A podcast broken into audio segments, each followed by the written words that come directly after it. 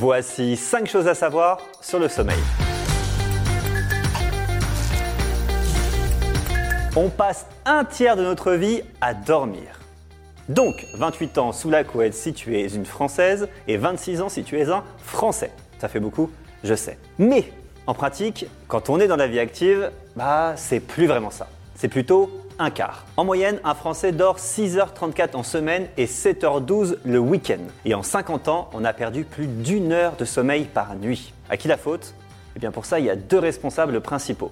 La pollution sonore et visuelle. Les écrans et le bruit.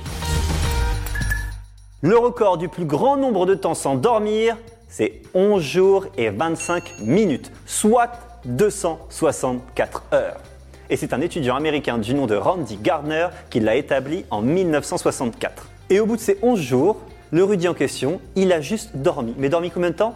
14 heures d'affilée et puis c'est tout. Il a repris sa vie normale, tranquille bilou, comme s'il avait jamais rien fait d'autre. Bon, depuis, beaucoup ont clamé avoir battu le record, mais le Guinness Book ne mesure plus ce record. Parce que c'est un peu con, faut avouer, et surtout, c'est un peu dangereux.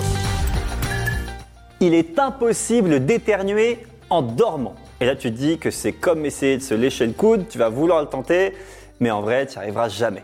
Et en plus, tu pourras jamais vraiment vérifier. Mais en réalité, il y a une explication technique et scientifique à ça. En fait, on éternue quand on est exposé à quelque chose de gênant. Par exemple, le soleil. Mais bon, pour la nuit, pas de souci de ce côté-là. Mais on éternue aussi à cause des particules irritantes, genre de la poussière par exemple. Sauf que lorsqu'on dort, on diminue grandement l'occasion de les croiser, puisque bah on bouge pas, donc on ne les croise pas, tout simplement.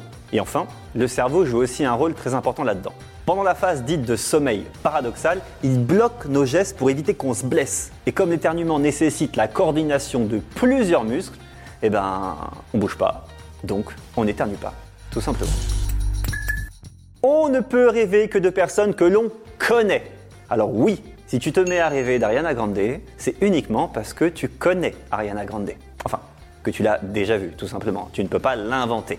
Et pour ça, le cerveau est une machine vraiment formidable qui a une très grande mémoire, mais qui est incapable d'inventer quoi que ce soit. En fait, il ne peut pas créer un visage qu'il n'a jamais croisé au moins une fois. Donc même à la télé, ça marche. D'ailleurs, hein, s'il y a un rêve que vous avez fait et que vous le kiffez, dépêchez-vous de le noter. Hein, parce que dans les 5 minutes qui suivent le réveil, 50% de votre rêve est déjà oublié. Une nuit blanche, c'est comme si vous étiez bourré. Je vous explique.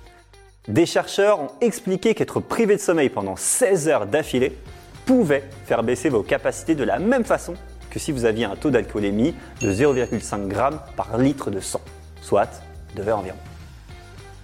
Ah oui, en fait, j'ai oublié de vous dire qu'il faut environ 20 minutes pour s'endormir, c'est ce qu'on appelle la latence d'endormissement, qu'il vaut mieux s'endormir sur le côté gauche pour éliminer euh, toutes les toxines de l'organisme, et qu'un bâillement dure en moyenne 6 secondes.